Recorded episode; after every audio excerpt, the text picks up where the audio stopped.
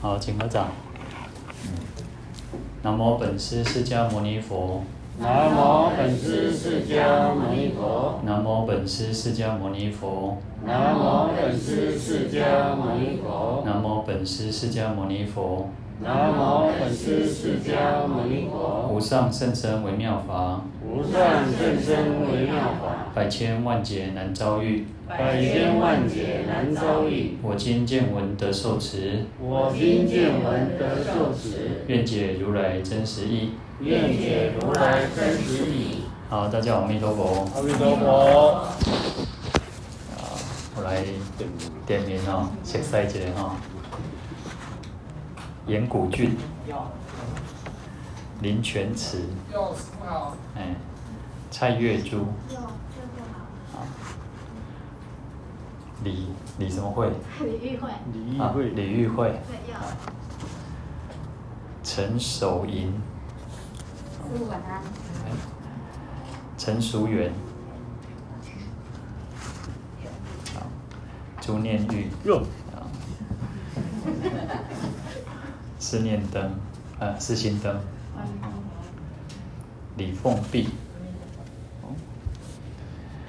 刘淑华，郭思妍，刘美雪，哦，嗯，钟玉兰，阿弥陀佛，张风琴，哦，好，好久没有来哦。啊，上个礼拜开始来的。对。刘春福，薛继世哦，啊，刘美惠，啊，那我们在这边面哈，写在起。来。刘芳梅，啊，潘翠兰，啊，黄碧兰，石金峰，翁明玲，好。哦，无点着。无，有了哈，好，好，反正我觉得我每次稍微点一下，我大概会比较印象啊，不然以后叫别叫名叫别出来，好，这样认识一下。好，我们上一次把那个经题有介绍完啊，那我们呃经典翻译都是从那个梵文的哦，那有一些当然从那个巴利文翻译过来哦。那翻译经典非常不容易哦，翻译经典非常不容易。就像我们讲说，你可能我们都会讲中文，会讲台语，然后可是你要把它翻成英文，翻成日文，那又是另外一个另外一个那个又是另外一个感悟了哈。好，然后所以其实翻译经典的人，我们就通常我们就讲翻译经典的。这个意思哈法师，我们才会讲他叫三藏法师，因为他要对，呃，不只是经典，他要对，呃，经座，谢谢。他要对这个经律论都要熟悉，而且他要对这个，好，比如说像鸠摩罗鸠摩罗什大师，他是他他是鸠兹国的人，他不是不是那个中国人嘛。那他是大概就是西域的一个国家的一个人，等于是西域的人。那他来到中国之后，事实上他要先学习，那时候刚好乱在乱世嘛。那事实上他要学习中国文化，那他要懂一点中国文化，他才能够把经典能够翻译成这个中文嘛。那我们当然，因为我们已经看习惯了，但是早期他刚开始要来接受一个新的文。新的文化或者新的宗教，他要让中国人了解说，诶，什么叫做佛法，什么叫三宝，那非常不容易诶。所以早期的他一开始那个译场哦，就是那个翻译的这个地方哦，他是上千人的哦，就是大概有一两千人，最多的时候曾经到两千多人。为什么？因为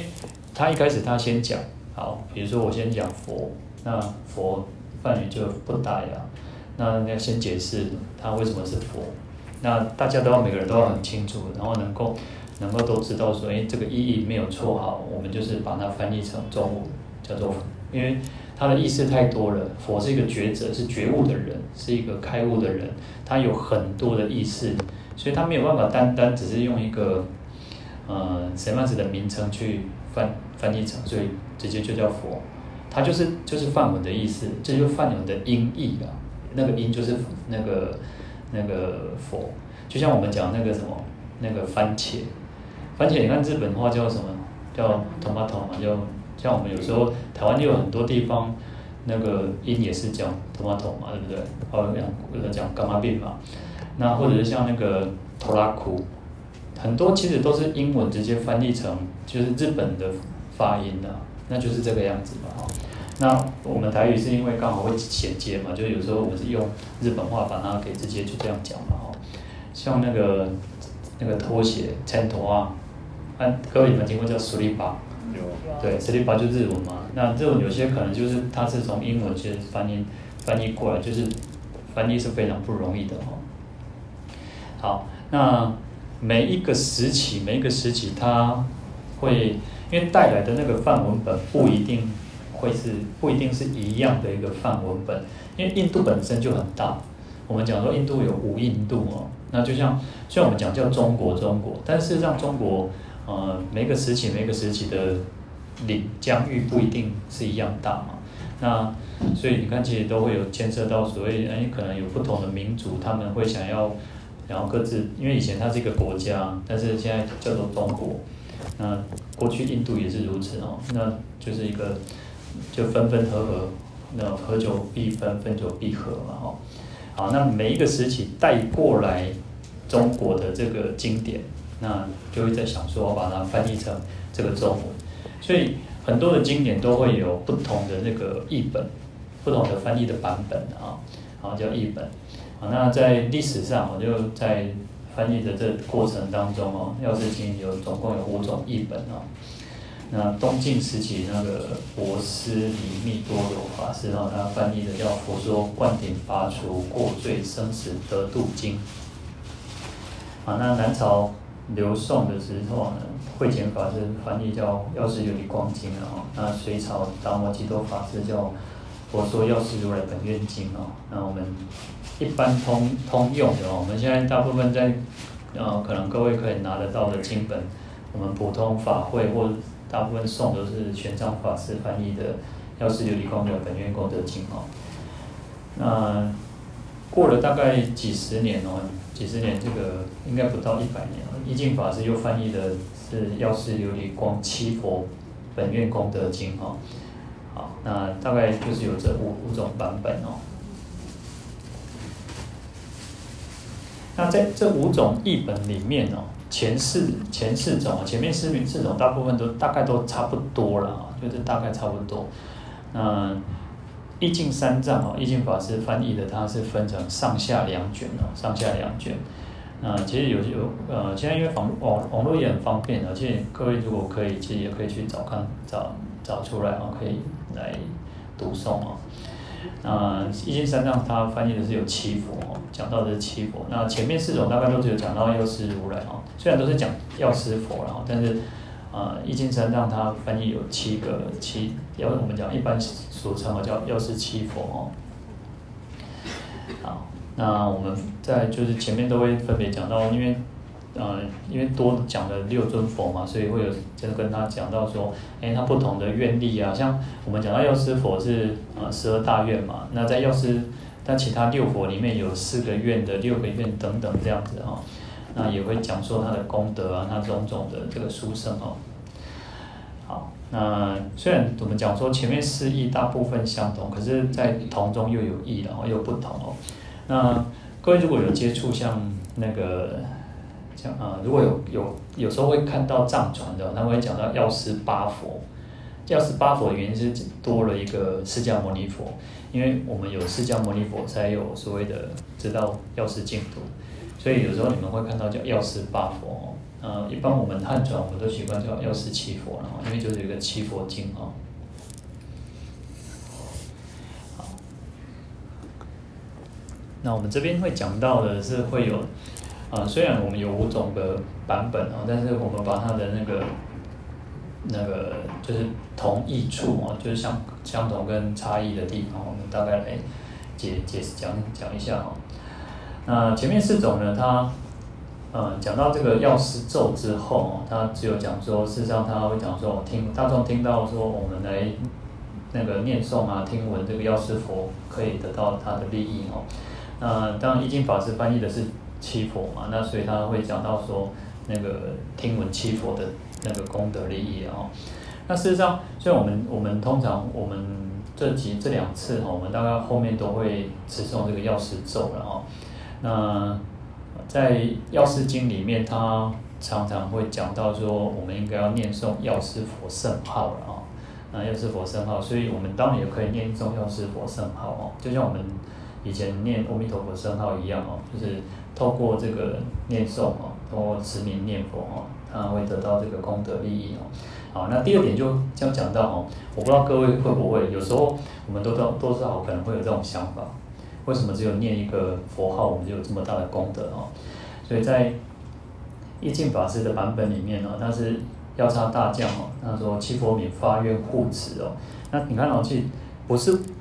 我不知道各位会不会，至少我曾经有过，我也曾经会会想说，为什么念佛有这么大的功德？那你看佛陀时代，大家有这种怀疑嘛，有这种疑问哈。啊，他说七佛在那么遥远的地方哦，那。为什么只有暂闻名号哦？你看它叫暂闻名，叫这种短暂的听闻这个圣号，那就有这样无无量无边那种殊胜功德，对不对？所以你看，其实，在我们在讲《弥陀经》的时候，它就有难信之法，真的不容易呢。有时候，因为我们人哦，毕竟我们现在 T K 哦，就想说啊，刚点困呢啊，我这边拱点哦，我们就想说我们要念更。我们一般都会觉得说，好像念咒语啊，或者念什么什么经典，可能功德会比较大哦。其实这个是我们众生的一个，就是我们众生的一个，呃，我们讲说其实善根不够，或者是我们讲说我们就是众生，难怪我们会成为叫众生了哦。那因为事实上在佛陀时代也是大众都还是有这种怀疑嘛，也是会觉得说为什么哦？啊，你看其实在弥陀经也是如此嘛，佛陀一直强调说这个是一个男性的法门哦。好那佛陀就要证明嘛，释迦牟尼佛的证明，所以他就入定哦，入定他就引就请这个七佛哦，那七佛就会七佛世尊哦，然后他的他一般我们讲说一一混级菩萨啊，一尊佛通常会有两个胁侍哦，那个侍者的菩萨，那比如说像那个阿弥陀佛就观世音菩萨、大势至菩萨啊，那我们在药师佛他会有日光遍照菩萨、月光遍照菩萨，所以。七佛来呢，其实它都有两边都有一个，就像这样子哦，会有两尊的胁侍菩萨哦，就是一个侍者的样子哈。那还有他的很多的眷属哦，那亲就是我们讲叫亲近大海众嘛。那当然还有所谓的天龙八部哦等等。因为每个世界每个世界说都有都有那个须弥山有那个四天王天有忉利天嘛，那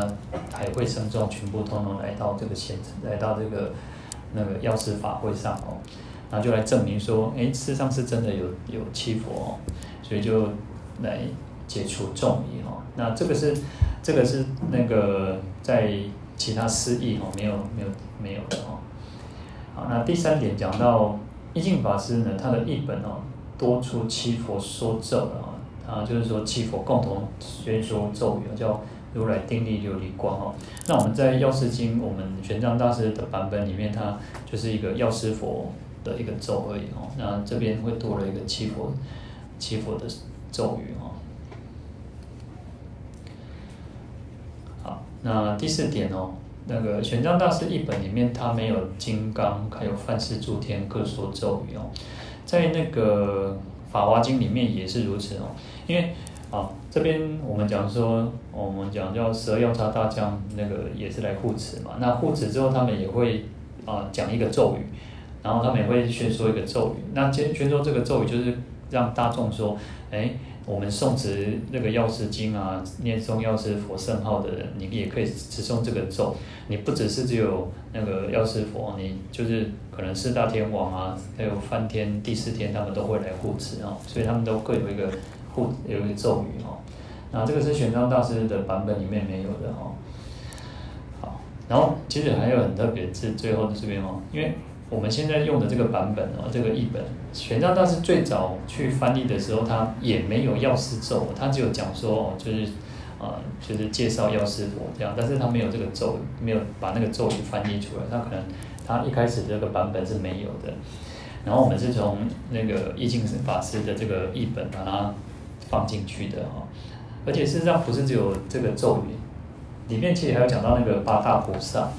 八大菩萨啊、呃，我有去翻一下那个藏经哦，他他就讲到八菩萨，他八大菩萨的那个名称没有没有出现哦，但是那个我们现在这个版本都是把它增添进去的哦，那是有这个。那个文殊师利菩萨、观世音菩萨、得大势菩萨哦，那等等哦，药王菩萨、药上菩萨、弥勒菩萨等等，还有八大菩萨哦，那这个都是把它后来把它那个增添，因为它是要有凭有据的增添进去的哦，不是说，因为有时候因为有不同的版本嘛，我们才能够知道说，诶，其实像现在都还一直在发现哦，像那个嗯，房山石经哦，就是有很多地方，因为其实。呃，古人就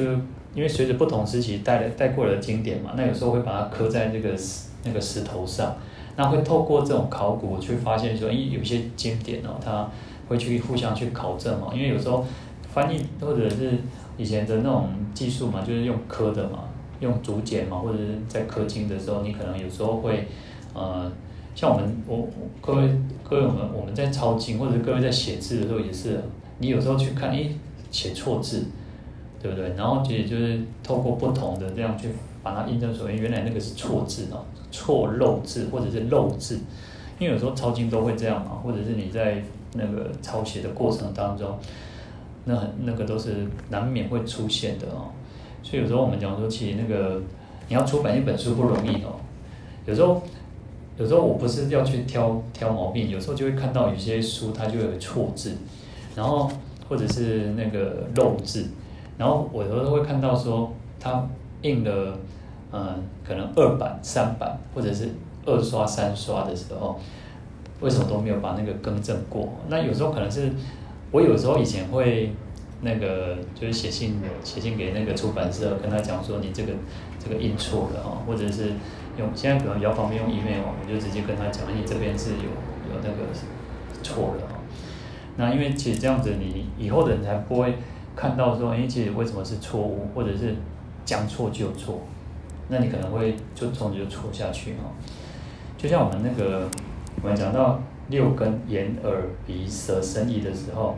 那个鼻跟舌，鼻跟舌对不对？鼻子跟舌头，一个是嗅觉，然后一个是味觉，然后可是味是一个很特别的那种很特别的滋味，味这种。香味也是鼻子，如果单就香味，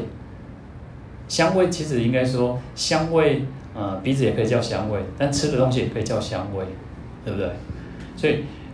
有我曾经看过，就是他那个，呃，他就直接还是把它翻译成味觉，然后但是是嗅，鼻子要算嗅，那当然这个就是我们在文字上要要就要很爱做讲究了，爱做讲究，你才不会去搞混的哈。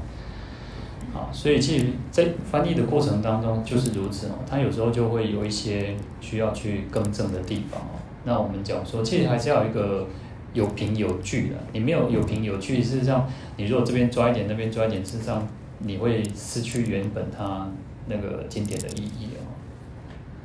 而且，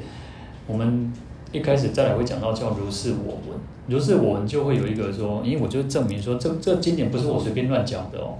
就像我们常常会讲说，一起我们在呃讲经说法的时候，你要讲经讲要要有经典的依据，你不能是因为我个人的喜好，然后去去那个，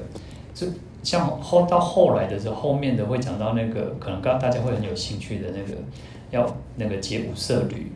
所以我们会有一个有希望，我们会想要有愿望，我们会希望说，我身体健康，我可能在事业上，我可能在什么，可能有一个难关，那我就会求，我们可能会求那个药叉大将，所以药叉大将，然后他就告诉我们说要解决，要把那个要结那个五色侣嘛，你就是要五色线，然后去打结，然后打结之后呢，呃，当你的愿望实现了，你就要把那个结打开，然后把等于把它再把它化掉。可是经典上讲的很简单。经典上讲的很简单，没有他没有，呃，他没有一个说我应该怎么做，可是我就看过，呃，有有些有些人就教啊，你应该要要念念药师经，然后念这个，当然经典也会大大概提到。可是最有我们最有兴趣，因为我们会想要去做，然后我们就会想要做的时候，你可能会想说，到底怎么做？哦，那那当我们在后面再来讲哦。那这个其实很有趣的哈。那其实我们最简单，就比如说像我们，呃，当我们我们讲到说后面会讲到会那个，我们每次结束会送这个钥匙咒嘛哦。然后其实我也会讲说，哎，其实大家可以带你们的水来哦，或者是甚至带你们的药也可以哈。嗯，因为药药本身你就是治病嘛，那甚至健康食品也可以嘛，因为你透过这个大大众持诵的这个加持力嘛，哦，那会增加它的它的功德嘛，哦，增加它的这个力量嘛。好，那这个其实还是一个比较简单的一种方式嘛，我们透过大众的一个念诵哦，因为，嗯，用现在的话就是一种磁场嘛，就是你念诵的时候会有一个磁场，有一个磁场善的力量在嘛。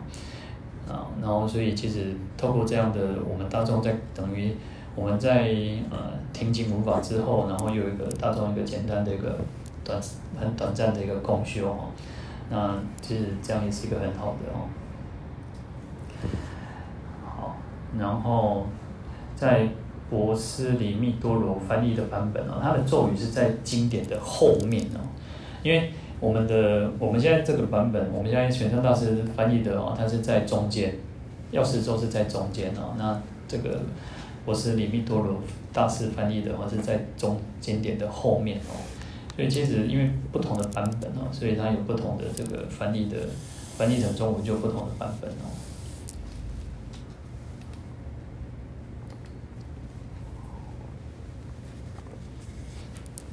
这个哦。这张是一个截图啊，是那个呃，有一部电影啊，《玄奘大师传》哦。其实我在想说，有时候我们还是可以，因为有时候我不知道各位有没有看过了，但有些人可能都看过哦。但其实有时候我们还，其实甚至我们可以像播放类似这样子的一个影片哦，因为越播越现在越演越做的哦，会越来越越精致了哈。但是这个不是那个不是《西游记》的那个哈。因为我们可能《西游记》，我们从小到大应该看过很多不同不同的版本的，然后，但是这个不是哦，所以他没有那个孙悟空，没有猪八戒，没有沙悟净啊，他就是玄奘大师一个人。啊，实际上也只有玄奘大师一个人哈，当然他会跟着商队走了，事实上就有人哈，就他们因为大陆现在经济比较强嘛，就有人他会循着玄奘大师的路哦去走，但事实上。以我们就算以我们现在经济能力那么强哦，也不容易，也不容易哦。就是这个就有点那个，如果我们今今天我们要野外求生的时候，实际上我们我们现在人没有什么野外求生的这个技能跟知识啊。就是你至少你要知道说，你到野外之后，哎，不是什么草都可以吃的，但是有些草是可以吃的嘛。那你要怎么去在这种很艰困的环境之下，你要能够活得下去？而且从他是从那个长安嘛，长安就现在西安嘛，从西安他要这样子到经过那个，因为他现在走应该就是类似从那个新疆啊，因为新疆就是现在的西域嘛，那大概因为要绕过这个。喜马拉雅山、西藏高原这边，因为这个西藏高原也不是我们随便人都能够过得去哦。因为有些人到西藏之后会有高山症嘛，哦，那高高原反应嘛，那所以他就绕过那个西藏高原，还有那个喜马拉雅山嘛，他绕了一大圈哦，然后绕一大圈才到这个印度哦。实际上不容易哦，而且你要能够活活得下去，因为在沙漠里面哦，在沙漠里面。这个是易经大师写的一首诗哈，在沙漠里面呢，其实非常，呃，它是呃白天很热，但是晚上又很冷啊。好，我们看这这首诗哦，他说：“晋宋齐梁唐代间哦，高僧求法离长安哦，去人成百归无始，后者安知前者难？路遥碧天为能捷，沙河遮日立彼旦。”后贤为如为暗狮子，往往将经容易看哦。那这首诗里面讲到说哦，从呃唐代以前哦，其实更早之前哦，因为佛教最早是从那个东汉嘛，那西汉和东汉哦，再传到中国。那刚开始的时候，其实只有，呃，只是说梦到惊人哦，就是那个汉朝哪个武帝，那个哪个皇帝，好像就是梦到有个金人啊，西方有一个圣人怎么样哦。然后当然后来就慢慢有这个经典四十二章经传到中国嘛。可是呢，慢慢一开始都是那个天主啊，就印度的僧人啊，或者是西域的僧人啊，他们来到中国。可是呢，再来我们就想说，哎，呃。印度的出家人都来到中国传传法嘛，那那慢慢的我们想说，因为我们应该也去留学，我们也要去把这个经典再把它去那边重新再学回来，就是学那个第一手的嘛，第一手资料嘛，哈，好，所以其实上高僧很很多都是离开，因为都城就是在长安嘛，哈，那你看哦，去人成百归无实哦，去人很多呢，事实上是很多，但是可能中间。啊、呃，可能死掉了，或者是在那边没有回来，或者是也回不来哈、哦。你看哦，在那个玄奘大师之前，那个叫法显哦，法显大师哦，他也也是有那个，也是去去取经的哦。他好像我记得没有说是六十岁哦，他六十岁才才离开这个中国去印度取经哦。你看，我们可能各位如果有六十岁的。卖卖讲啥？卖讲去去印度，你即摆去台北行路较高雄就好啊！吼，你可能嘛，我们现在可能都还可以住那个饭店哦。可是以前你要住哪里？你可能如果啊，人家当然我们可能在在那个电视剧可能就啊我，破表的多破表，我收在的多，因为你要用最省最省的一个方式去嘛，哦。那所以当然这个真的不容易哦。好。那后者安之前者难哦？那越后面的人怎么会怎么根本没有办法去了解？就像我们现在去，现在那个我可能我我已经太久没有去印度，大概十已经可能大概十呃，应该十呃不到十年，不到十年，我大概不到十年去，呃大概七八年前曾经就还去过印度哦。你看如果跟七八年比起来，现在印度应该更好了，理论上来讲应该是更好了哈。那你看其实。越后面当然会越来越轻松嘛哦，那我们现在你看，我们现在去可能去的话，我们去印度朝圣都还坐飞机哈，那你看他们要到到印度是非常的不容易哦。好，那路遥碧天为能捷，我觉得这个路是非常长，非常的遥远的哦。而且事实上，我们刚刚讲说哦，它它白天的时候，大白天大概可能有时候会最高可能就是四十度五十度哦。我们像我们夏天已经都将近快四十度了，对不对？你看我们已经都快快到四十度哦，那是沙漠里面更是如此哦，更更热哦。那有而且有时候那种，呃，像我们现在就看到，我们现在呃在台北里面，你会发现到处都是房子。你你看到的天不是很大，我们看到的天不是很大，但是我们如果往乡下的话，你可能会发现高楼比较小比较少，那可能你会看到这个视野比较宽广一点。可在沙漠里面是什么拢总无，都是刚刷，真的叫做什么通通都没有。我以前以前跟我师父去那个什么，哎，新疆，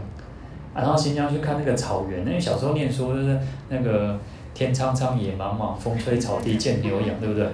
哇，有时候真的看到一望无际的草原，哇，真的是，因为我们在在台湾出生，你从来没有看过那种什么拢总无都是赶草啊。就是我们可能出国，可能还会，呃，如果可能各位去那个什么澳洲、纽西兰，可能会有看到草原，然后你就哇，发现哇，通通都是草原，然后就什么都没有，就是这草原。所以像游牧民族，像那种在这种地方，事实上生存生活没有像我们已经在都市里面，在城城镇里面像生存这样子的。那可是到晚上的时候哦，晚上又非常非常的冷哦。晚上是非常，你看那个一般去都是应该就是可能都是那种骆驼，对不对？骆驼那个皮是很厚的，它那种就是御寒的能力是很强的哦。啊，所以那种温差是非常大的。好，那沙河遮日利皮蛋哦，那意思就是说哦，有时候那个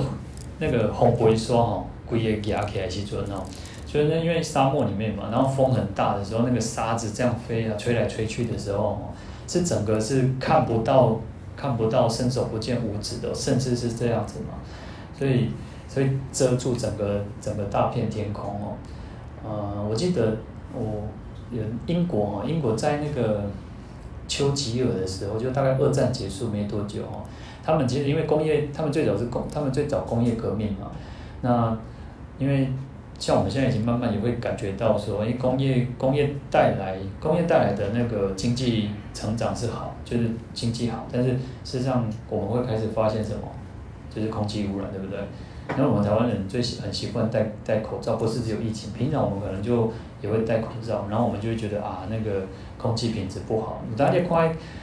那个空气不好，旋律刚刚补补，你就会觉得蒙蒙的了，蒙蒙的。然后英国事实上在那时候，他们就有大概啊、很大概可能一个礼拜的时间哦，很严重的那种空气污染，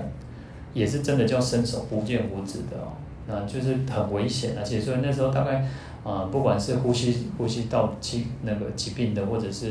啊、呃、可能发生车祸的哦，其实非常的多，就是好像呃不知道几百人还是上千人哦。所以你看，其实，在沙漠里面哦，其实上整个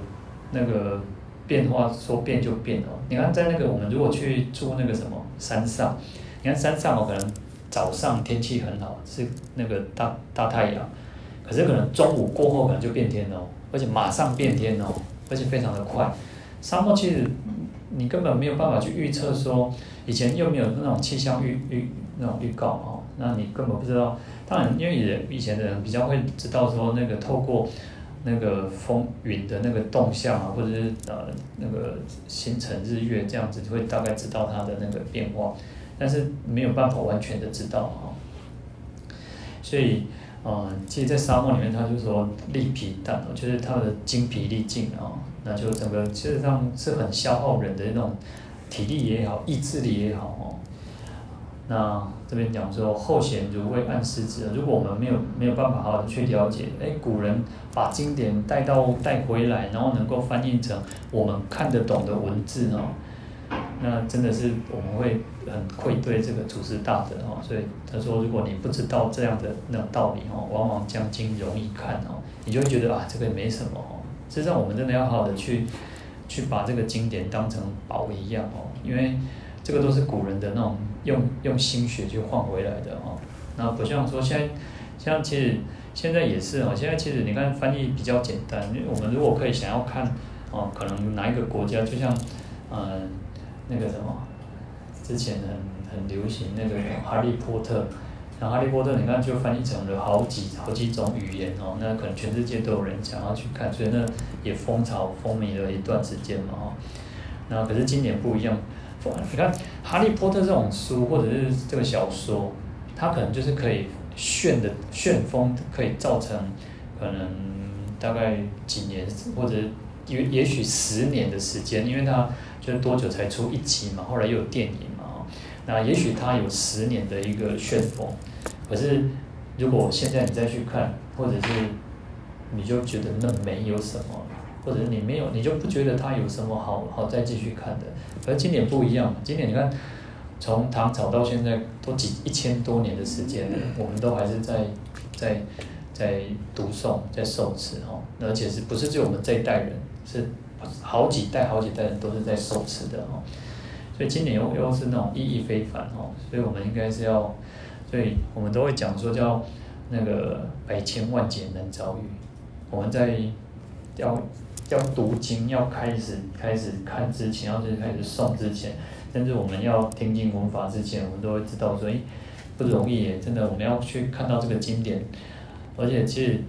不是只有释迦牟尼佛介绍这个药师佛的净土哦，那不管我们以后可能还会有更多的经典，每一部经典事实上十方诸佛都会去去宣扬、去赞叹、去弘扬的。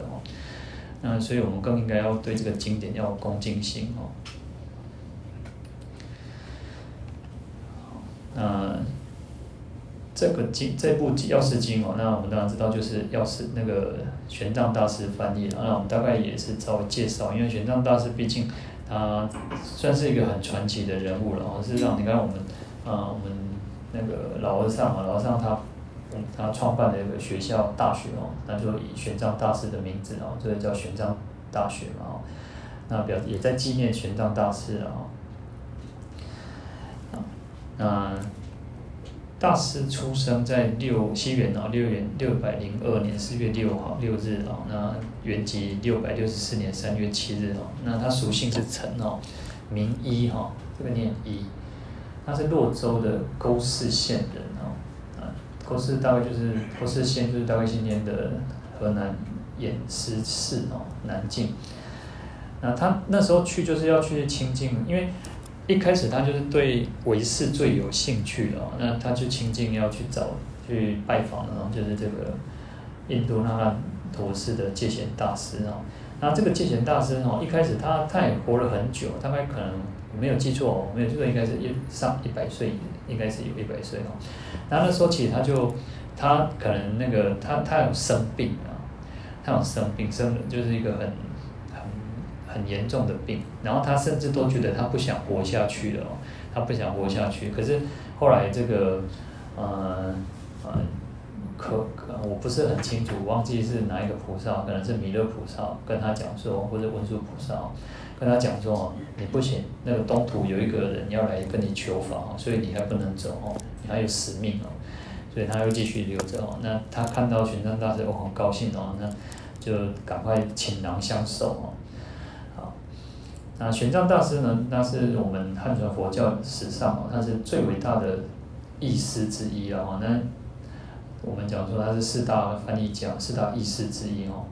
那四大译师就包括鸠摩罗什、玄奘、真谛、普空哦。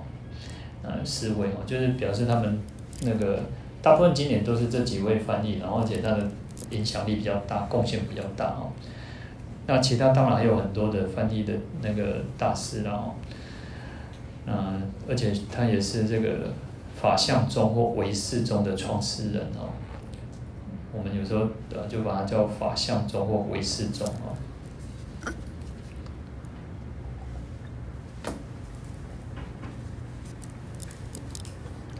然后玄奘大师事实上，呃，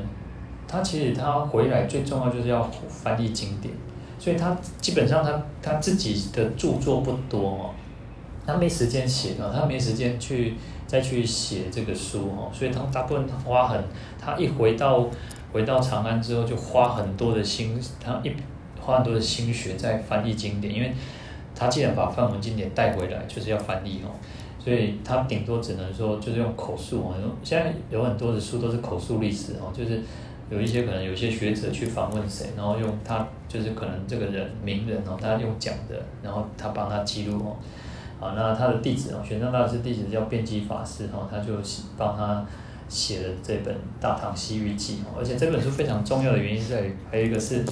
他记录的这个古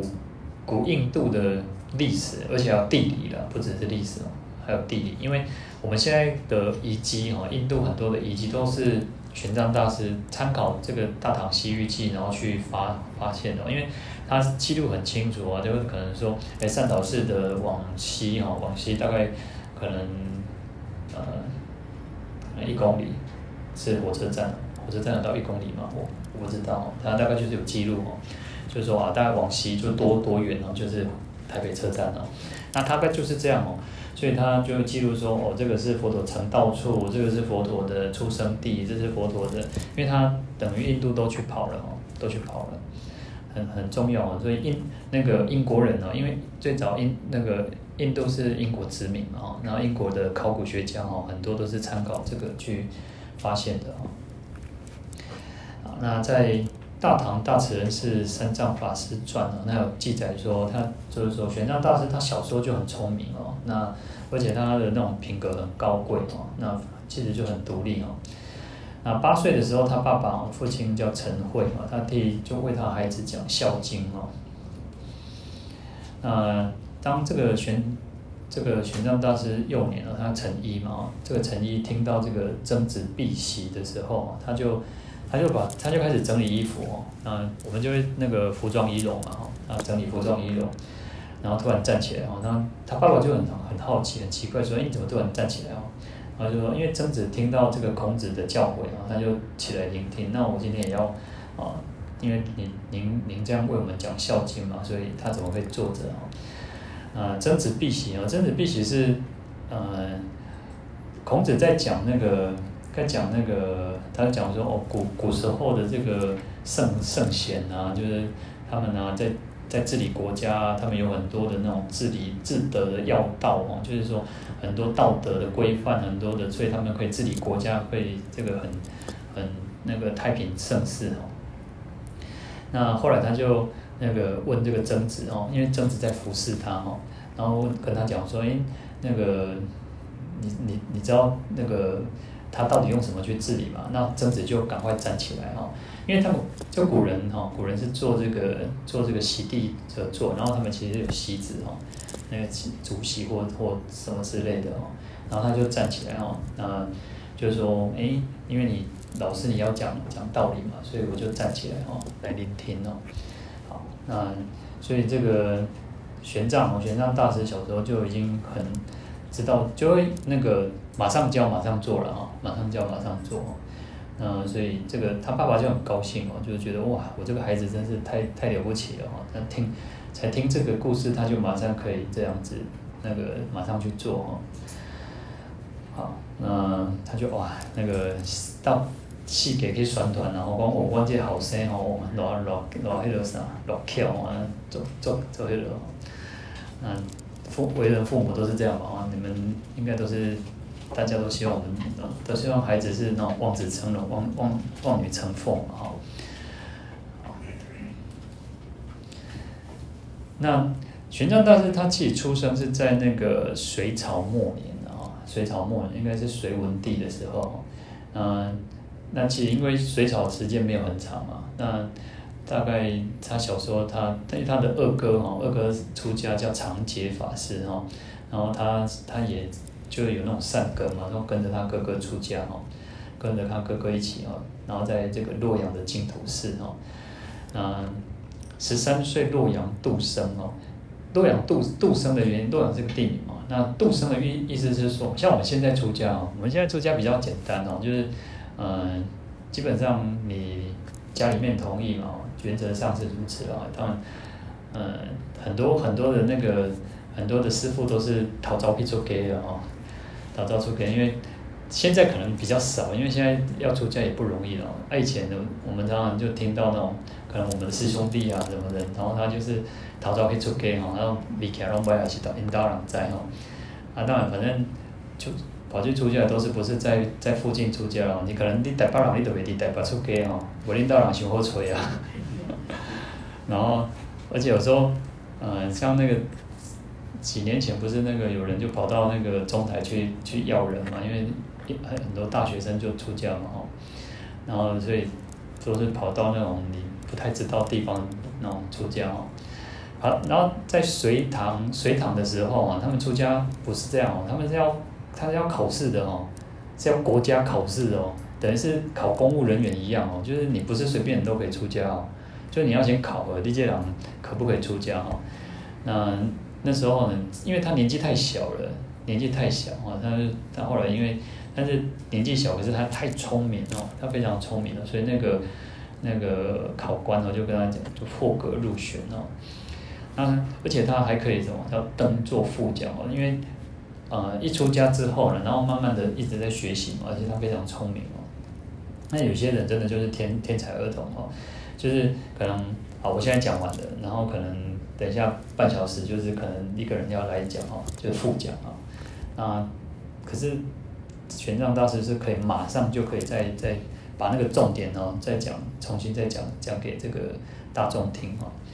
所以就是得到很，而且因为年纪小了，年纪小他才会更让人家觉得哇，这个小孩子真的不容易哦。那慢慢的他在几年之内，他就开始学习嘛，跟着跟他哥哥，然后到处去学那种。佛教不同的经典啊，那种各各种的那种论啊，经论啊，然后就会发现其中其实还是有一些问题啊，有一些问题，尤其是法相中哦，唯唯识的问题哦，就会发现说，哎，其实，呃，因为经典翻译到中国的经典还不不够多哦，不够多，但就是大概只有多少的经典哦。然后他觉得有一点出入嘛，他觉得有一点出入，就会觉得说啊，好吧，那好像心里面有疑惑哦，但是他他解不开，因为没有人能够讲给他听哦，没有人可以讲给他听哦。那后来呢，他就也是跟他哥哥到处去参访，去参访。那可是，一直当中其实还是没有办法真正解开他的那个问题哦。就有时候我们可能会有问题，那有时候这个是就像我们小时候念书的时候，可能。有有些孩子是害羞避暑，你在边那忙，不知道怎么问；有些是，呃，有些是不知道要问什么问题。当然没有啊，有些是老师回答不了他的问题，就是哦，比如说可能我们数学有很多解题的方式嘛，可是啊，可能老师用的这个方法他他理解不过来嘛，所以这个还是有很多的问题在啊，因为有些可能他还是没有办法完全清楚。的知道说，哎，到底问题点在哪里？怎么去让这个问题可以得到解决哦？那所以玄奘大师他心里面就有一个想法，说，哎，我应该还是去，因为已经前面有人去过了嘛，好吧？那我应该是不是也要去那个天竺哦？那只有把这个原原始的经典呢，这个翻译出来，然后才能够真正的去。啊，不管是他自己也好，或者是在这个整个东土也好，事实上才有真正的利益哦。那可是事实上这条路是非常艰辛的哦，非常艰辛哦。所以有时候他说这边讲说，然后，可能只能用那个枯骨作为指标哦，就因为有人走过嘛，有人走过他，啊，当然因为走过会有人死掉嘛，那啊有一些骨头去做，那可能这条路是大家都是走这条路的哦，那或者是他要跟着商队去走哦。那甚至他在沙漠当中，其实也也曾经这样没有水哦。那事实上他是骑着马，然后骑着马，然后是骑着马的时候呢，事实上他就让这个马自己去走哦，因为马动物的那个嗅觉比较灵敏嘛，所以他会自己去找那个水源哦。然后他也曾经这样子，就是因为没有水，然后太饿了哦，饿了四五天哦。然后也曾经有这种妖魔鬼怪哦。那或者是商商人，因为有时候他跟着商队嘛，那商队可能也想要杀杀害他哦，那一直在考验这个权杖大师的意志哦。那在妖魔鬼怪这边哦，呃，还有一个故事里面就是，他那时候其实跟他哥哥到四川哦，到那个蜀蜀嘛，就四川，到四川在呃在那边啊、呃，就因为。隋末嘛，隋末的时候已经战乱，所以西安就是一个兵家必争之地，所以他们就避难，找跑到这个四川去。那很多高僧大德都跑到四川，所以他们才能够去不断去请教。那那时候，其实在一个寺庙里面有一个老和尚，一个老老师傅哦，他生病。那生病呢，呃，大家都没有人，没有人想要照顾这个老和尚、老师傅哦。那玄奘大师因为就就升起一个怜悯心、慈悲心哦，就想说没有人照顾他，就去照顾这个老师傅哦。那照顾老师傅，老师也也就慢慢也慢慢在恢复哦。恢复之后，他就传给他一个范本、范范文本的这个心经，那就是我们现在大部分我们在念的心经。心经其实也有很多版本哦，但我们现在念的是玄奘大师翻译的，因为。呃我们之后还会讲，我们以前有讲过，就是经典会有一个序分、正宗分，还有流通分嘛。序分就是如是我闻一时佛在舍卫国，就会先交代、呃、时间、人物、地点，然后有多少多少的人，然后有什么样的情况啊，就是序嘛。可是在那个才会有序之后，有序分之后才会讲到正宗分，就是这部经典主要的宗旨。然后在在心经里面是什么？全经心经是不是一开始就是？观自在菩萨行深般若，就是讲到正宗分的，他就没有序分嘛。可是在，在呃其他翻译的版本是有的哦，是有的哦。然后这个老师傅哦，他传给这个玄奘大师的这个心经的版本，就是我们现在看到这个版本哦。他就说，以后你如果有遇到困难，或者是有什么任何的障碍，或者是任何的妖魔鬼怪，你都可以念诵心经。所以在这边，事实上他是透过念诵这个心经哦。可以选择很多的这个障碍的哦，那或者是他还会念诵这个观世音菩萨圣号哦，那也因此哦，也因此我们通常如果你有一些阻碍，那你可除了可以念诵你自己用功的那个法门哦，那你也可以念诵心经，因为心经大部分我们应该都会念啊，你甚至我们都会背嘛啊。那你可以念诵心经。那还有一个原因是为什么？因为他是讲到般若，讲到空了。那我们讲空是什么？空是所有的因缘合合而成的。你有你会觉得有障碍，是因为那些条件具足了，一些一些你觉得心里有疙瘩的。那你为什么心里会有疙瘩？我们心我们为什么我们心里会有疙瘩？可能是别人讲了什么话，别人是可能是别人做了什么事情。或者是有时候我们可能会觉得说，诶，是不是我们的冤亲债主，或者是不是我们的，呃，你看，如果你们去，可能有些人会去算命啊，或者什么，他他会讲说，啊，领导做工，领导做生，安做安怎啊，所以在给领导做生，安做安怎，然后他就告诉你你要怎么做啊。当然，当然也有一些真的也是很很奇特的，比较就是说，有些人家祖先会就来托梦，就是说，啊，我家。那刚刚呢，就是我躲这个所在那挡挡哦，就是可能那个湿很潮湿哦，那可能他的那个骨那个什么，它的阴毛下坠哈，就是有渗水啊，当然也有可能是，当然也有可能啊。但是如果你有一些障碍，有一些违缘哦，有一些那个违逆的这种因缘哦，那你也可以念诵心经哦，它可以消除很多障碍，因为它就告诉我们说，事实上叫做。无色声香味触法，无眼耳鼻舌身意，实际上这些都是因缘而合而成的。那等到等到这个条件结束了，就不会有这样的问题了，啊，就不会有这样的问题。那就好像说，我们现在在上课，那因为我们知道是礼拜二的晚上七点，然后所以我们大家都会来。那等到如果今天是礼拜三的七点，你不会来，那就是那个条件没有具足嘛，对不对？所以我们讲到空，不是没有，而是。讲到空是讲到因缘，讲到缘起，啊，就是有很多的因缘条件，好，而且可能我今天身体不舒服啊，我没有办法来，所以他的条件就不具足嘛，哦，那可是可能我可能会遇到，哎，刚好塞车，可能刚好，嗯，捷运不亏啊，或者是当然有很多很多很多可能啊，那所以。要种种的条件具足，我我我们才能够来到这边上课。同样的，当你有很多的困难、很多的阻碍的时候，事实上它还是会过去的。它其实就是告告诉我们说，诶，我们不用不用太太太焦灼在在我们被自己困在那个困境里面。虽然还是会感觉是被困困住，但是事实上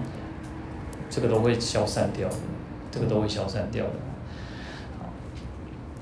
啊，当然，其实玄奘大师在这这个路上，实际上非常这个要很强的意志力，说实在要很强的意志力。就像，嗯、呃，就像我们事实上我们来上课，我们来上课，其实上不太需要，就可能我们大家还不太需要有什么样子的一个很很大的一个考验。可是你也需要有一点点那个推动的力量，你还是要有一点点说，哎，虽然虽然像像我们大部分好。各位可能大概住在台北或新北，或者反正就是在这附近，你顶多可能一个小时的车程嘛，那你还是很很坚持的说，我就是要来上课。那这个就是要一个一个，也是要有一个基本的意志力的，对不对？我们还是要有一点基本的意志力嘛。那所以，在跟玄奘大师比起来，我们事实上我们都会觉得，哎，我们没有办法，我们根本上。对，跟玄奘大师比较，我们真的是小巫见大巫。那我们事实上还是要多一点点的那个心力啊。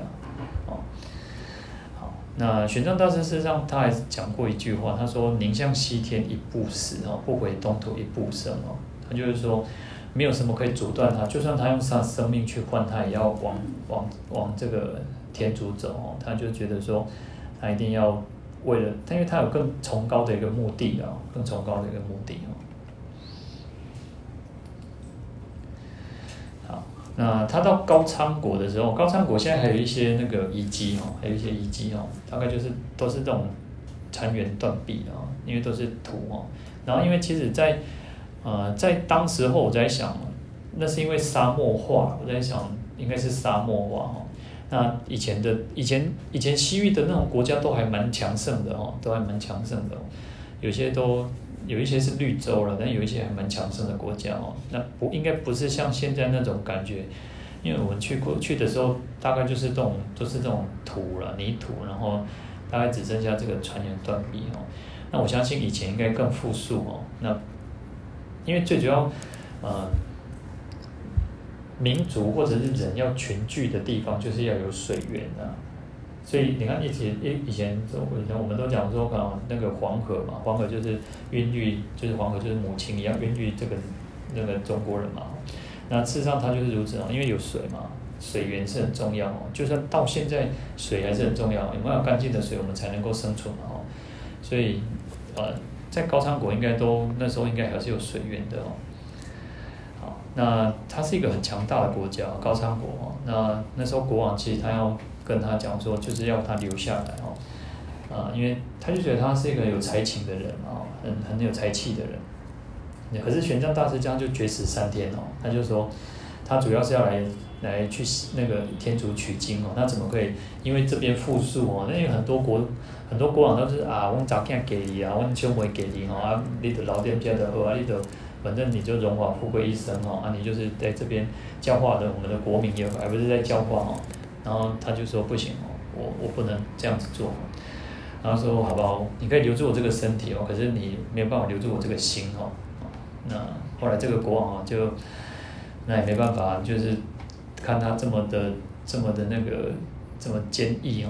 他就放他，而且实际上他又又有那个。很多的人派很多人，还有书信哦。书信的原因是，呃，就像我们要过那个通关的啊，就是我们到一个国家不是要那个护照嘛，要经过海关嘛。玄奘大师事实上也是哦，而且他那时候其实一开始，呃，他一开始要出出关的时候，在中国要出关的时候，其实那个唐朝是不不放人的哦，那个皇帝是不放人的，因为他。你怎么可以等于你偷偷跑出国？偷跑出国是等于是犯罪的哦，所以他是偷跑出去的哦。他实际上他一开始是偷跑出去的哦。好，那高昌国其实上他就给他很多的互通那个，因为高昌国是一个大国，所以电影公一波简公，就像说我们现在如果拿美国护照一样，美国护照就很好，可能就很好用嘛哈，就会觉得说啊，你到哪里都是可以用。那高昌国也是如此哦，他就是让他这样子。哦，挂挂波简的地方哦，而且他派了很多人跟随他哦，去保护他哦。那最后呢，他到了印度之后，到天竺之后哦，他那时候那个戒贤论师已经一百零六岁了哦。那他是精通大小乘经典哦，然后跟他学习。那最后呢，其实他在这个那烂陀大学哦，他真的太聪明了，因为他是一个外国人，在印度他就是一个外国人嘛。那而且他还这么。能够让等可以设伏了哦，就是说他我们讲说现在叫考试第一名哦，那你考试第一名，你要当学霸哦，学霸你不是说读书好你啊，你各方面口才啊，那种应对进退啊，然后语言能力都要很强哦。而且印度印度不是只有一种语言哦，印度其实它有很多种语言哦，很多种语言。那当然学的是梵文哦，那其实还是有很多不同的那个语言的哦。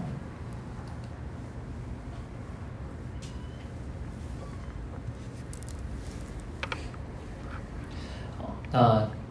在屈女城这边呢，它是一个很有很有名的那个一个辩论佛哦。他们因为他们印度人要习惯要辩论哦，有一个辩论大会哦。最严重哦，最严重就是说，好，我们两个辩论哦，或者是呃，就是可能国王办的一个那个擂台这样子哦。那、呃，我们辩论的时候，你就要做做充分准备嘛。输的那个有时候就像那个日本人一样哦，就在切把竹山呢，严重是有到这个程度哦。那呃，如果你不愿，如果比较那个是说，好吧，那如果我输了，我就是在拜你，拜你为师哈。好，那在那个时候呢，戒日王帮他办的一个那个一个辩论大会哦，而且非常多人哦，数千人哦。那那时候所有的印度的沙门、婆罗门外道哦，其实不是只有佛教哦，就是外道什么通通人都都来哦，因为他要来看看说，诶，我听说这个东土的一个这个这个人很厉害啊，然后他的那个。那个观点理理论哦，他没有人如果可以打破他哦，那就他就那个哦。那在十八天里面哦，这玄奘大师哦，没有人敢上去哦，不是辩论哦，不是只有辩论哦，是根本就没有人敢上去，而且他们就是会可能会放他的那个呃呃，可能就是他的他的那个书了哦，他写的一个一个对这个一个观点的书哦，然后放在那边让大家去看哦，然后你可以如果可以挑出毛病哦，可以把它给那个击败他哦，就是你你就是可以得到。跟跟国王那个会给你很丰富的那个奖励哦，可是事实上没有完全没有人哦，然后那个大家都会对玄奘大师，而且最主要是他是一个外国人哦，好，那大大乘佛教，因为其实还是有所谓的大乘佛教跟小乘哦，那那时候大乘的那个佛教呢，佛教徒就给他一个叫大乘天哦，那小乘的那个。僧团哦，就给他叫解脱天的一个尊称哦，就表示说，不管他讲大圣的佛法也好，小圣的佛法也好，大家都很折服他哈。那不只是只有这个，还有很还有很多国国王也参加这个辩论会哦，也参去去观观礼哦。那最后这些国王都皈依这个玄奘大师的座下哈。那而且为了表达对这个大师的一个敬意哦，他就是。共同举办的七十五天的无遮大法会哦，嗯，在唐唐贞观十七年的时候，他就感谢，就是觉得他学成归国，事实上他应该还是要回去的哦，不回去，他留在这边，在在在有声望，他不是他主要的目的啊，不是他主要的目的，他还是希望他能够回去，回去这个东土哦。好，那就大家一直送他哦。好，那这次呢，他回来之后呢，他是带了六百五十七部的梵文圣典哦，那非常的多哦。好，啊，这个也是从那个电影里面那个截图里面的哦，截图出来的。然后大家其实看到这个玄奘，他回来，他出去的时候是偷跑，可是回来之后就是这样哦。那个，嗯，你如果脱党脱党参参选哦。没有人认你啊！但是你如果是当选了，你你也动法就过来，你给我等你哈。所以那个回去之后呢，这个皇帝就觉得啊，这个我们因为不只是不只是在国外很有名啊，事实上这个风声都会传传回到那个那个朝廷的哦。所以他就开始啊，那个皇帝就亲自为他接风哦。可是他自己最想要的就是翻译经典哦。啊，那甚至唐太宗都想说，希望他能够当官啊，那他就不要哦。好，那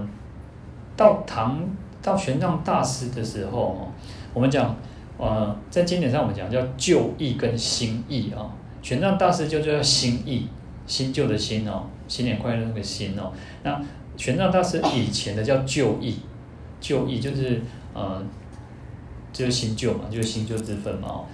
然后在鸠摩罗什大师那时候最高的时候，最多是叫两千人翻译哦，一场里面最多是两千人哦。可是到玄奘大师的时候，他就用到只剩只叫二十三个人。为什么？因为大概我们很确定说，比如说像菩萨，那。大家都已经习惯这样子翻译，就不需要不需要说再去考证，不需要再去说，哎，这个名词，这个翻译这个名称好不好？因为已经大家都通俗习惯，就是这样子用了。啊，比如说像像我们现在讲叫忠告，可是，在注音里面不是讲叫忠固嘛，对不对？但我们现在你讲忠固，你可能怎么听不懂？那我们讲忠告嘛，那我们就会大概习以为常，就是大概都是这样子用的哦。那翻译的时候也是这种，这翻译其实就是有点。啊，已经到到玄奘大师的时候，实际上翻译大家通俗习惯都是如此的哦。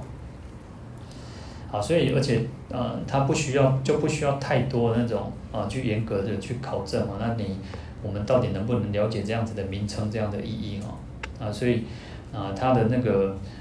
人翻译的人的不多，可是他翻译的这个数量品类品数量是最多，品类是最齐全的哦。他那种成果是非常伟大的哦，然后他而且玄奘大师翻译的经典呢，占了四分之一哦。那因为他其实翻译非常多的经典哦。那我们像我们知道是那个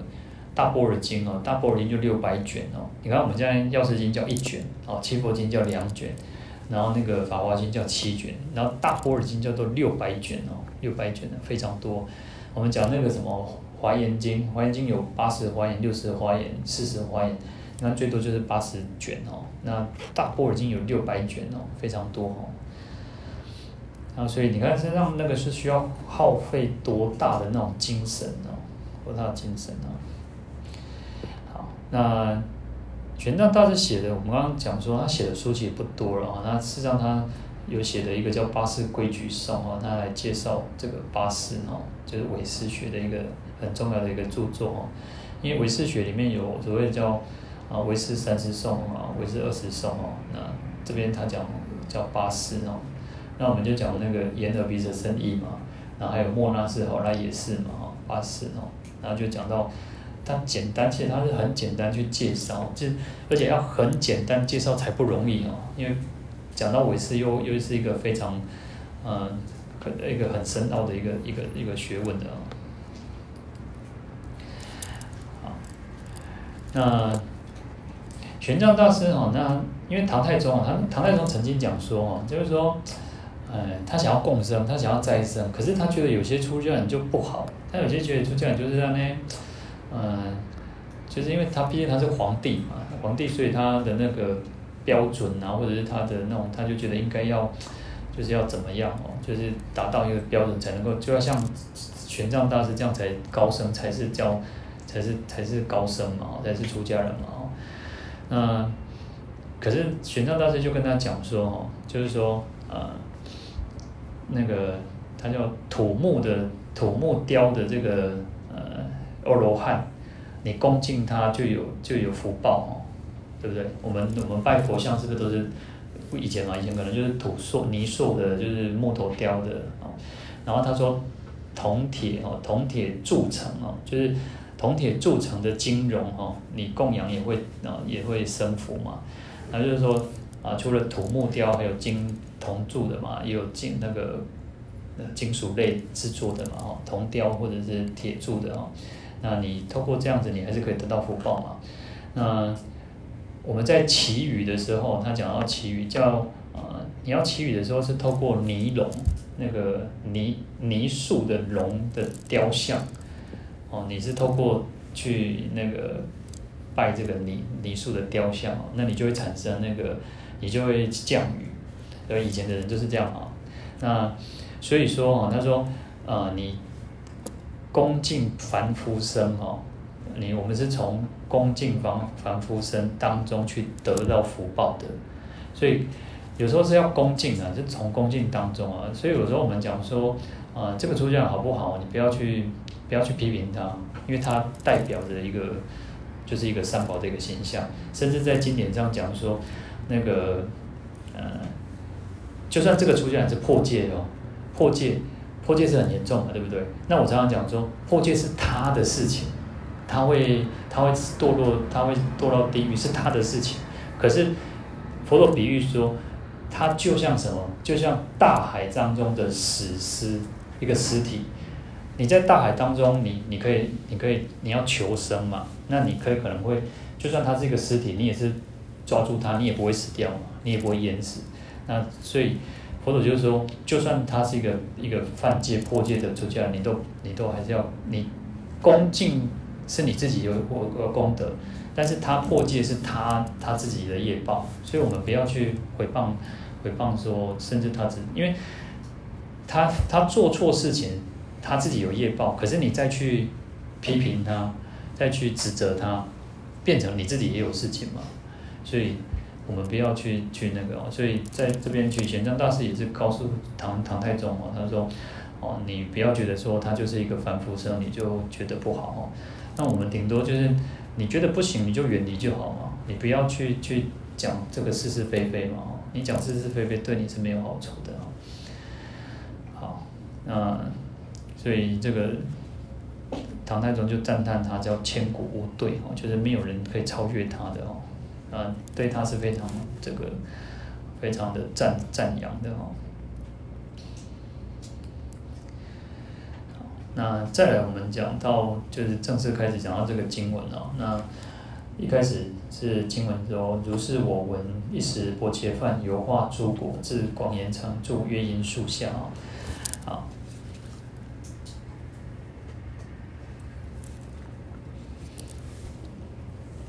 好，那我们刚刚前面其实有稍微提到，就是说，呃，一开始我们都有所谓叫序分、正宗分、流通分啊。那这个是从晋朝这个那个道安法师啊，他叫做三分科经哦，三分科经就把把一个经典分成三个部分啊，三个部分。那大概后世我们都会我们都会习惯就是用这样子的分分类啊，就是这样子去讲这个经典哦。那序分哦，那序分其实我们讲过好多次哦，那就是说，就是比如说一本书啊，它有一个序哦，嗯，除了除了有人帮你写序的啊，因为我们现在的书大部分都是有人帮，可能好，我写了一本书，然后我可能就请呃比较有名望的人，或者是有啊我的老师帮我写个序哦，那我自己的书里面哦，那这边的序不是那个序，这个序有点是。我要写这个书哦，我会先介绍说啊，我这本书我为什么要写这本书啊？那我写这本书的呃一个感想，够我的启启发是什么因缘而来的？那经典也是哈，经典为什么会开始讲这一部经典呢？他会先说，诶，这一部经典怎么呃佛陀为什么会讲这一部经典？或者是当时候有什么样的人啊？那讲的那种就是那个缘起啊，缘起的部分啊，我们有时候会叫到缘起分啊。然后第二个叫正中分哦，那就这正中分就是这部经典最主要的一个那个宗旨所在哦。那显就是显示圣教所说的法门，就指这个法门是什么哦。啊，第三个叫流通分哦，那流通分就是要去流传、流流流传哦。那怎么去弘扬这部经典？怎么让这个经典能够让更多人的知道？然后我要怎么我自己，或者我就劝你说，你劝我们讲说啊，我们要受持这个经典啊，要读诵、受持啊，然后抄写等等哦。那有时候有些弟子哈，有些是菩萨，有些是天龙八部，像我们这边就是十二药叉大教嘛，十二药叉大教就说哦，我要来弘扬这个经典。那有些经典就是哦，我会好的那个去弘传这个经典哦，那就会有不同的，可能是菩萨，可能是天龙八部等等哦，他就会发愿哦，发愿来护持这个经典哦。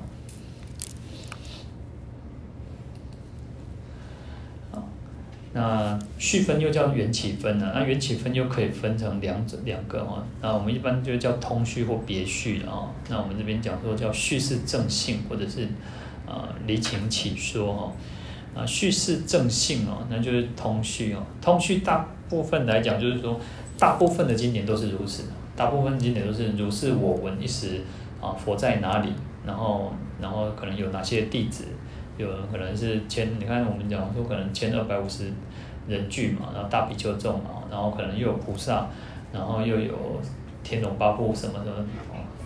那这个是通序哦，通序。那别序啊，别序就是呃，就是说呃。通序就是通语，大部分都是这样。可是别序就是它有特别的因缘，它有特别的因缘。为什么佛陀要讲这个因这个这部经哈？就特别的因缘。前面可能就是大概啊，佛陀就是到了一个地方，然后就是啊要讲这部经典。可是后面可能就是有人有弟子要请问嘛，有人有那个弟子就问说，哎啊，比如说我们这边经这边会讲到文殊菩萨，文殊菩萨就是说，哎，如是相类哦，就是请佛陀说你讲。啊，除了这个，就像啊极乐世界以外，还有很多的净土嘛。那请佛陀再讲哦，那就是特别的一个一个因缘哦，啊，就是不同于其他经典哦，有别于其他经典哦，所以也叫离情哦，离情起说哦。那叙事正性哦，那就叙嘛，就叙述这个事情啊，这个事情来证明啊，证明呃。叙述这个事情，然后来证明，然后让大家能够产生那个信心，然后产生信仰哦。那佛陀就会讲，就会讲这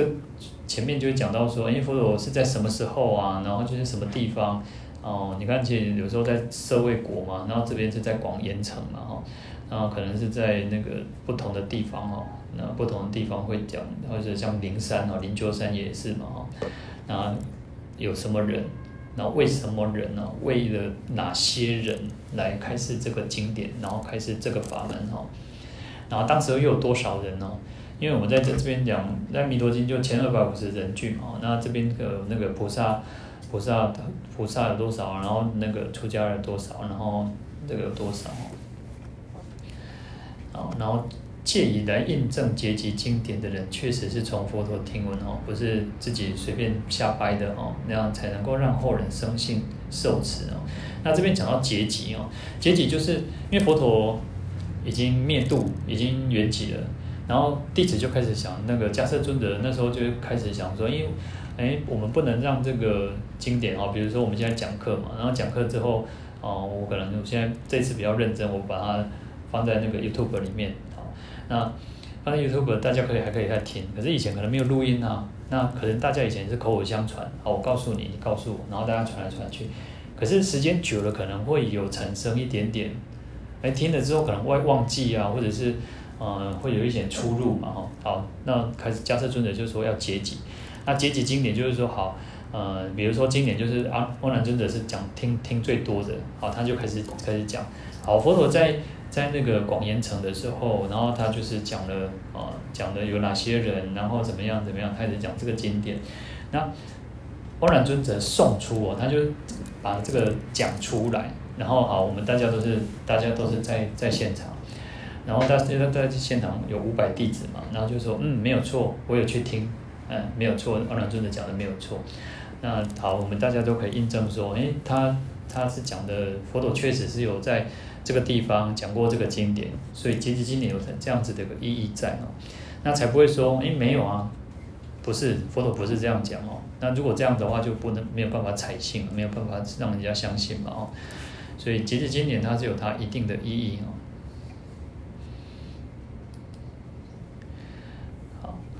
所以在大智度论说叫说十方人哦，为令人生信故哦，就是说时间，然后地方哦，还有什么人哦，参加的人哦有哪些哦，就是为让人家能够相信哦。那比如说我们现在开会也是哦，现在开会开会完，我现在现在开会会记开会通知，对不对？然后开会开完开会完之后，还会做那个，还会再记一个会议记录。然后会议记录因为会有时间。地点，然后哪些人，然后内会议内容是什么？那我们大家在看这个会议记录的时候，还没有错，那确实是。如果如果那个会议记录错了，我们就可能还会跟这个那个那个单位再讲，重新再跟他讲说没有，你写错了。好，那这个就是一种证明哦，所以叫叙事正信啊，叙事正信。好，我们来念念持咒药师咒。